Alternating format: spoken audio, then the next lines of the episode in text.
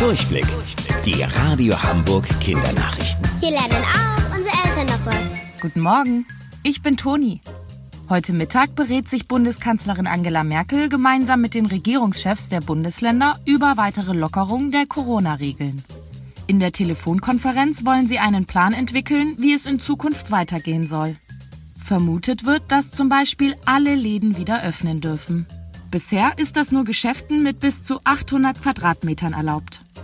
Auch was mit Kitas und Schulen in den nächsten Wochen und Monaten passieren soll, könnte heute geklärt werden.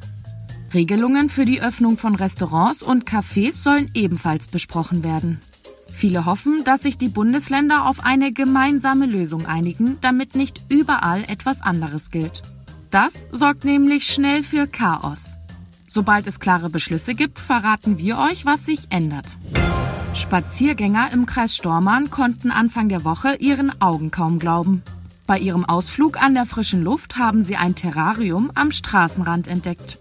Das ist ein Glaskäfig, in dem Tiere wie zum Beispiel Schildkröten oder Eidechsen gehalten werden. Bei genauem Hinsehen haben sie in dem Käfig eine erschöpfte Schlange bemerkt.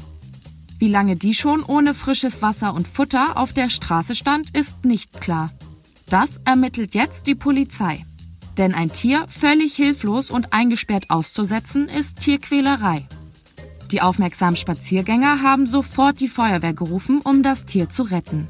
Nachdem sie auf der Feuerwehrwache mit ein bisschen Wasser aufgepäppelt wurde, ist die Schlange in ein Tierheim umgezogen.